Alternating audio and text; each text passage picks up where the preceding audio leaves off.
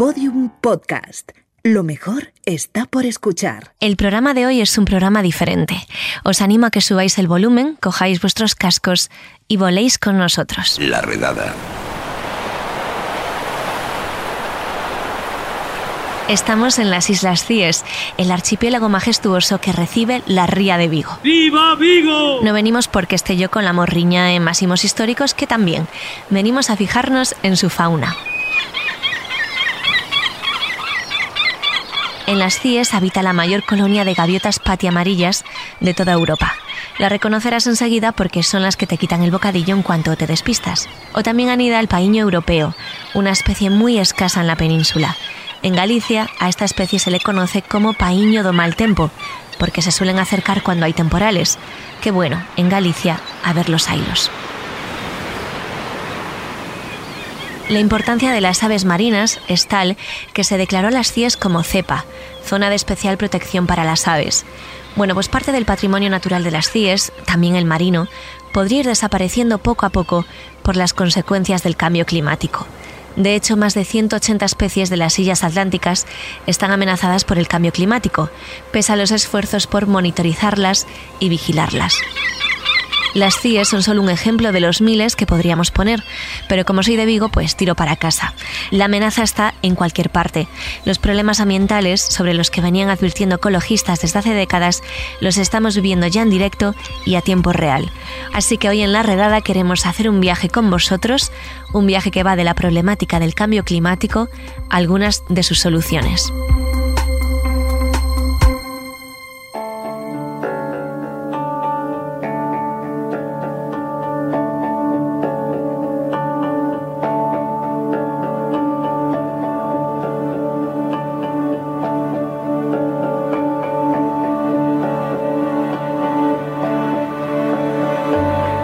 Enrique Segovia es director de conservación de WWF. ¿Qué tal, Enrique? Hola, ¿qué tal? ¿Cómo estás? Las consecuencias del cambio climático cada vez son más evidentes. ¿Cuáles son las que más preocupan a corto plazo en WWF? Eh, mira, a nosotros lo que más nos preocupa a corto plazo es el impacto y la desaparición en ecosistemas eh, emblemáticos. Necesitamos una naturaleza sana, una, naturaleza fuerte y resiliente precisamente para luchar también contra el cambio climático. Claro. Y lo que nos estamos encontrando en, la situación actual es que el cambio climático ya es una realidad, empieza a ser uno de los factores más importantes de pérdida de biodiversidad y se empieza a producir cierta retroalimentación entre el impacto del cambio climático y la pérdida de biodiversidad que a su vez impacta en el cambio climático. Un ejemplo los bosques, cómo se nos están quemando los bosques en el planeta. A nosotros eso es lo que más nos preocupa ahora mismo. Hmm. A nivel de sociedad está ahí la Agenda 2030 y todos los objetivos que tiene de, desarrollo sostenible, pero a nivel individual, ¿qué podemos hacer cada uno para activar nuestro freno de mano particular eh, del cambio climático? ¿Qué, acciones individuales podemos hacer? Muchas. Eh, desde luego, cambiar nuestra relación con la energía y nuestra relación con la naturaleza. cambiar nuestra relación con la energía. Pues tenemos que consumir mucho menos energía. Hmm reducir el consumo de energía y la energía que consumamos que sea energía limpia. ¿Cómo reducimos el consumo de energía? Desplazándonos menos, usando transporte público y en casa, pues eh, bajando la temperatura de la calefacción, del aire acondicionado, etcétera. Y, tenemos que cambiar nuestra relación con la naturaleza. Tenemos que comer de una manera mucho más sana, mm. eh, producto de cercanía, producto local, producto de temporada y reducir de nuevo el consumo también. Esas son las herramientas más fuertes que tenemos como ciudadanos. Del consumo de carne hemos hablado alguna vez en el podcast. Vosotros promovéis una iniciativa que es ya casi una tradición anual, que es la Hora del Planeta cada año se suman más personas y también más empresas, ¿no? Sí, efectivamente, es una acción, una acción de sensibilización, es una acción de llamada global de atención. Es muy sencilla, el emblema es apagar las luces eh, durante una hora y permite que ciudadanos, empresas y gobiernos juntos veamos que somos capaces de hacer algo en favor de, o por lo menos mostrar preocupación por lo que le está pasando al planeta. Hmm. Llevamos un año y dos meses de pandemia ya. ¿Habéis notado, creéis, que estos encierros obligatorios mm, nos pueden volver o nos han vuelto un poquito más sostenibles?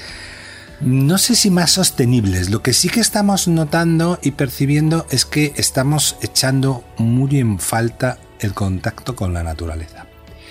Y eso, eh, eso es bueno, porque nos, nos estábamos distanciando muchísimo de ella. Entonces, de repente, el salir, el salir al campo, darnos cuenta que está ahí, que tenemos que cuidarla, que tenemos que respetarla, es, es, es, un mensaje muy potente, es un mensaje que, que, que, acabará calando y acabará haciendo también que nos comportamos de una manera diferente. Por otro lado, mm, es, es evidente que, que el, la reducción en la movilidad, por ejemplo, pues ha reducido eh, puntualmente las, por ejemplo, las emisiones de CO2. Eso también es, es cierto. Pero también hemos visto, por ejemplo, que se ha producido cierta locura con con, con, la excesiva utilización de plásticos, tanto en higiene, el tema de de plástico, que no son necesarios y la Organización Mundial de la Salud desaconseja usarlos, como, como en el sobreenvasado, sobreempaquetado de productos, por ejemplo, de alimentación, ¿no? Y eso tampoco es, tampoco es necesario. O sea, mascarillas también. Y mascarillas, claro, el problema de la mascarilla. Hay que usar mascarillas reutilizables, mascarillas reutilizables, y cuando usemos una mascarilla y, y nos deshagamos de ella, no son reciclables, hay que destruirlas porque es un producto de higiene sanitaria. ¿Cuánto poder tenemos como consumidores? Yo creo que tenemos mucho. Tenemos mucho. Puede sonar atópico lo que voy a decir, ¿no? Puede, creo que tenemos más del que pensamos que, que, realmente tenemos y menos del que mucha gente o, o muchas entidades nos otorgan. La relación producción-consumo no está tan clara, ¿no? Si, qué, qué, qué, qué, impactante es lo que te ofrecen o lo que tú eres capaz de decidir. Pero desde luego en nuestra mano está cambiar nuestra manera, y, y es un poco el discurso que estamos eh, planteando hoy, cambiar nuestra manera de relacionarnos con el entorno y de relacionarnos con la naturaleza y de reducir nuestras emisiones, ¿no? Un consumo de cercanía, un consumo eh, local, un consumo eh, de producto sostenible, eh, de temporada, por ejemplo en alimentación, y, y reducir el consumo, uh -huh. son herramientas claves para salir de esta crisis ambiental. Y eso, y eso está en nuestras manos claramente como consumidores. Hablabas hace un momento del exceso de envasado que hay últimamente. ¿Qué importancia tienen los envases sostenibles en esta problemática? Eh, primero hay que definir qué es un envase sostenible, que también hay su, sí. también hay su lío, ¿no? Pero bueno, yo creo que, que, que, claramente se está avanzando por ir hacia un envase eh, completamente reutilizable, un envase eh, reciclado, reciclado y reciclable. Eso es, eso es evidente y eso es importante, ¿no? Para tenerlo. Pero, y la estrategia de economía circular, por ejemplo, pues está hablando, hablando mucho de esto. Entonces, mm. yo creo que, que tener en cuenta que los envases es algo que es un material en sí, que no es un residuo, ya es un avance sustancial. Pero necesitamos reducir también el porcentaje de envases y el número de envases, y eso en la propia estrategia de economía circular así lo recoge. ¿no? Y luego está la parte de gestión de los residuos. Eh, de 1 a 10, ¿qué nivel de perfección de reciclaje tenemos? ¿En qué nivel estamos? Uy, no, te sabría decir. Eh, eh, nosotros, yo creo que no, que no estamos muy altos, desde luego. Yo pondría un 5, un 6. No, no hacemos una separación correcta en, hogar. Eh, la recogida selectiva también, tiene sus, sus, sus, fallos. Sin ser, sin ser expertos en tema de base, yo creo que nos queda, y en reciclaje, yo creo que nos queda mucho terreno por avanzar, sin lugar a dudas. ¿Cómo sería esa separación correcta? Que al final siempre tenemos dudas con algunos productos. Bueno, yo creo que cuanto más sea en origen, mejor, ¿no? O sea, yo creo que la, la separación en origen es, es siempre es, es, lo más lo más fácil y ahí, y ahí de nuevo el consumidor pues tiene un papel muy importante que jugar, ¿no? Pues Enrique Segovia, director de conservación de WWF España, muchísimas gracias por atendernos aquí en Redada. Gracias a vosotras.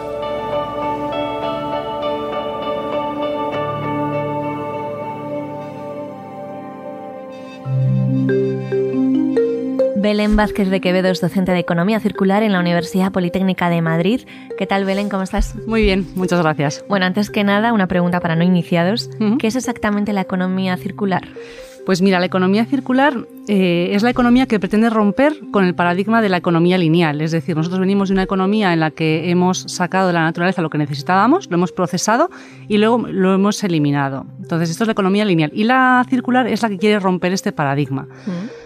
Entonces, en este punto, lo que es importante es que nos parezcamos un poco a la naturaleza, en la que no hay residuos, en la que no hay salidas de círculos, y vamos a intentar mantener el valor de los elementos cuanto más tiempo mejor dentro de, de un círculo nuevo. Entonces, uh -huh. no generaremos residuos y nos simularemos un poco a, a la gestión de la naturaleza, donde todo se aprovecha y sacamos un beneficio, ya sea material o energético, de todo lo que procesamos y lo que creamos. Estamos hablando de cambio climático y de sus consecuencias. ¿Qué rol tiene la economía circular para frenar el calentamiento global? Pues tiene mucho más repercusión de la que nosotros nos creemos. Eh, realmente, cuando hablamos de cambio climático y la, la, Fundación Ellen MacArthur Foundation habla de ese tema, hablamos de energía, pero realmente hasta un 45% de las emisiones de cambio climático provienen de los productos, de los elementos. Y aquí es donde incide la economía circular mm. y todo lo que hagamos en pro de sacar más beneficio en este punto estará contribuyendo en un 45% a mitigar los efectos de gases de efecto de invernadero, de cambio climático. En el cambio climático tiene mucho que ver nuestra forma de consumir y de desechar. ¿Qué hábitos de consumo podemos cambiar para poner nuestro granito de arena en todo, en todo esto? Pues mira, eh, nosotros eh, realmente cuando hablamos de estos puntos lo que queremos hacer es que la gente lo que tiene que hacer es pensar parece algo como muy evidente, ¿no? Pero hay que pensar antes de, antes de consumir y desechar, ya sea si necesitamos eh, hacer ese gasto hacer ese, ese, gasto energético o consumir ese producto y pensar si se hace falta. Y por supuesto, eh, después pues reciclar, reutilizar, intentar meter en la cadena y también pues intentar ver que no necesitamos poseer muchas cosas, sino que hay veces que realmente lo que necesitamos son servicios y no poseer cosas. Los problemas ambientales están ligados a las necesidades humanas y son estas las que hacen que que tengamos que, valorar si realmente necesitamos o no necesitamos y, en qué medida lo hacemos. Vale, te voy a poner un ejemplo concreto, dos bolsas, una de plástico hecha con derivados del petróleo y otra de almidón de patata. Eh, son dos bolsas que tienen la misma utilidad, pero ¿qué diferencia hay entre una y la otra? Bueno, pues realmente en este caso lo importante es que la, bolsa hecha de almidón de patata es un bioplástico. Entonces esto viene de una fuente renovable de, materia, como son las plantas o son los, árboles. Entonces esto quiere decir que cuando nosotros nos echamos esta bolsa y la tiramos y se gestiona, las emisiones a la atmósfera no computan porque son eh, carbono biogénico. No ocurre lo mismo con el petróleo, dado que las emisiones asociadas a una bolsa de plástico pues, serían carbono fósil y sí que computarían al tema del cambio climático y a, contribuir a, esos gases que nos perjudican. Luego está el material reciclado. Hay incluso equipaciones de fútbol hechas ya con compuestos reutilizados. ¿Qué importancia tiene que le demos una segunda, una tercera y todas las vidas que podamos a los materiales que no son biodegradables? Pues en cuanto a las segundas y terceras vueltas es muy importante. Ya la pirámide de gestión de residuos en Europa nos dice que lo primero hay que hacer es prevenir, o sea, no generar ese residuo. Lo segundo que hay que hacer es reutilizarlo. Y luego, pues otra parte de reciclar. Entonces, tiene una parte muy importante y, por supuesto, antes que, que eliminar. Una de las gestiones de residuos quizás más complicadas es la textil. ¿Qué alternativas hay ahí? Supongo que reciclar y ser creativos es una opción, ¿no?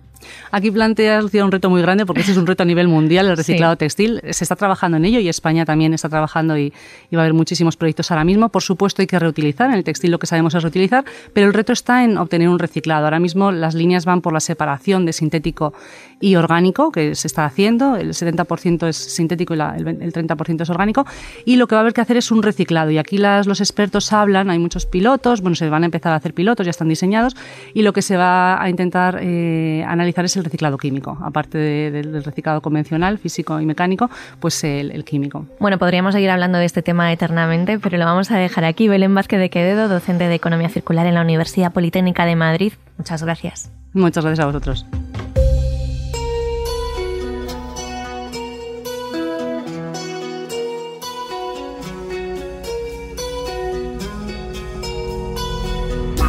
Ramiro Ortiz es director general de Tetra Pak Iberia en España y Portugal.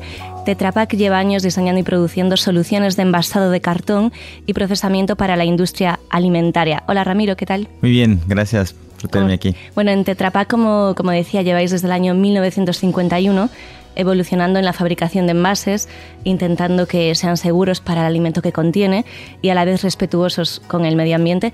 ¿Cómo se logra ese equilibrio? Imagino que con mucha investigación detrás, ¿no? Sí, creo que el envase de Tetra Pak empieza con, bueno, con su creación, ¿no? O sea, el envase fue creado después de la, Segunda Guerra Mundial, hmm. donde había una escasez de recursos en el mundo, y el fundador desarrolló un envase que, que captaba el principal material de, las florestas que eran mudantes en Suecia, ¿no? Entonces hmm. ya era un recurso renovable. 70%, 75% de nuestro envase hecho de cartón que es un recurso renovable, y solo las capas, hay además dos capas de plástico, de polímeros y de aluminio, que es para proteger el alimento ah, propiamente, ¿no? Y claro, ahora con todos los temas de sostenibilidad estamos trabajando muchísimo en la investigación y desarrollo de nuevos materiales para sustituir estas dos capas ah, y mm. tener un envase 100% de fuentes renovables. Estáis apostando por el cartón como principal materia prima de, vuestro Tetrabric. Eh, ¿Es el cartón el futuro? Yo creo que sí, yo creo que es un, material que, que, es renovable, que crece en las forestas. Al crecer, los árboles sacan CO2 del, del planeta, entonces es algo súper positivo. Mm. Y claro, en, en, la, en, los países que se invierte muchísimo en las forestas, en el cartón, eh, eh, las forestas crecen, ¿no? Entonces creo que sí, que es un recurso abundante, renovable y creo que es leviano entonces, no final, yo creo que el futuro va a pasar por el cartón o por las fibras de, cartón. En el 2019 sacasteis al mercado un envase que contiene el 89% de materias primas renovables. De hecho, además de cartón, utiliza polímeros derivados de la caña de azúcar. ¿Está ahí la próxima revolución de, de los envases, precisamente, en abandonar esos derivados del petróleo y confiar más en los derivados de la naturaleza? Sí, yo creo que la revolución viene exactamente de eso, de utilizar materiales de fuentes renovables, ¿no? Creo que la parte del polímero de fuentes renovables de la caña de azúcar es un paso importante, mm. que, que seguimos a eso, en complemento al cartón ya existente. Y el próximo paso también es en el futuro sustituir el aluminio y tener un envase que sea 100% de fuentes renovables. Y ahí sí va a ser la gran revolución. ¿De dónde viene esa caña de azúcar, por cierto? La caña de azúcar viene de Brasil hoy día, de, campos que son 100% certificados, o sea, no hay riesgo que sean ah, campos que, sean florestas antes o que sean destinados a alimentación. O sea, son campos certificados por, un sucro, que es una, una, empresa que hace este tipo de certificación, y son producidos por Braskem, que es uno de los mayores productores de polímeros del mundo. Ahora mismo vuestros envases no se utilizan solo para leche, también se utilizan para muchos otros productos como zumos, sopas, caldos, bebidas, bebidas deportivas. ¿Cuántos alimentos han incorporado en los últimos años a vuestros envases? Así es, Tetra Pak siempre está buscando nuevas oportunidades en nuevas categorías, ¿no? Puedo mencionar, por ejemplo, a poco tiempo en España mismo tener la agua en cartón para sustituir las botellas de plástico. Mm.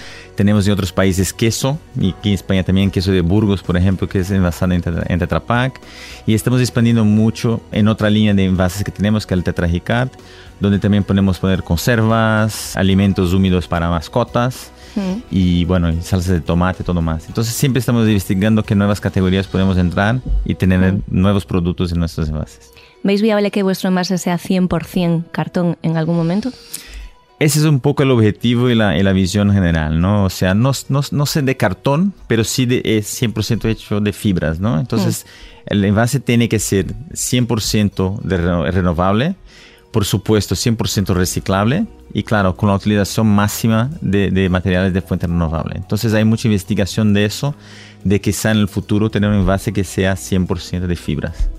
A nivel mundial, lo hablábamos antes, hay un plan muy ambicioso para que en el 2030 el planeta sea mucho más limpio, la llamada Agenda 2030 impulsada por la ONU. ¿Cuál es el objetivo de vuestra empresa para ese año? Bueno, Tetra Pak está muy compromisada con los objetivos eh, de desarrollo de ONU también y bueno, tenemos nuestros compromisos internos, ¿no? Entonces, la intención es que hasta 2030 tenemos todas las operaciones internas netas en carbono, o sea que nosotros conseguimos en todas las operaciones internas de Tetra Pak en todo el mundo ser neta en carbono y hasta 2050 tener toda la cadena de valor neta en carbono. para eso es un reto importante que estamos trabajando hasta ahora. Por ejemplo, en Arganda ya tenemos 100% de la energía eléctrica utilizada de fuentes renovables. Bueno, pues el reto queda ahí. Esperemos que se cumpla. Ramiro Ortiz, director general de Tetra Pak Iberia en España y Portugal, muchas gracias. Muchísimas por gracias. Estar enredada. Hasta luego. Un placer. Tú también puedes avanzar en tu compromiso con el medio ambiente, haciendo varias cosas a título individual, como por ejemplo... Usar bolsas de tela, llevar al trabajo una botella reutilizable o al teletrabajo, comprar menos ropa con tejidos sintéticos, optar por productos de higiene que contengan menos plásticos, probar la copa menstrual en lugar de los tampones, decir adiós a las pajitas, comprar más productos en cartón o lo más básico, que es separar los residuos en casa, por muy pequeña que sea tu cocina tenéis suerte de que esto es un podcast y no os puedo enseñar la mía. En definitiva, no se trata solo de cambiar los productos que consumimos, sino también de cambiar nuestros hábitos. Y madre mía, qué ganas me han entrado haciendo este podcast de ir a las CIES.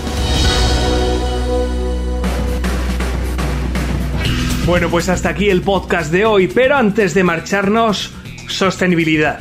Este podcast, La Redada, es el primer podcast 100% biodegradable Y lo hacemos así por, por nosotros, por sentirnos a gusto con nosotros mismos, por ser coherentes, lo hacemos por vosotros, lo hacemos por las futuras generaciones y lo hacemos, claro, por, por- el planeta, ¿no?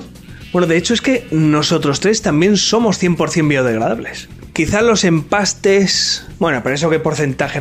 En fin, La Redada, un podcast sostenible. Un saludo de Lucía Taboada, Juan López y Juan Aranaz. Adiós. Todos los episodios y contenidos adicionales en laredada.com. Síguenos en Twitter arroba redada y facebook.com barra laredada podcast.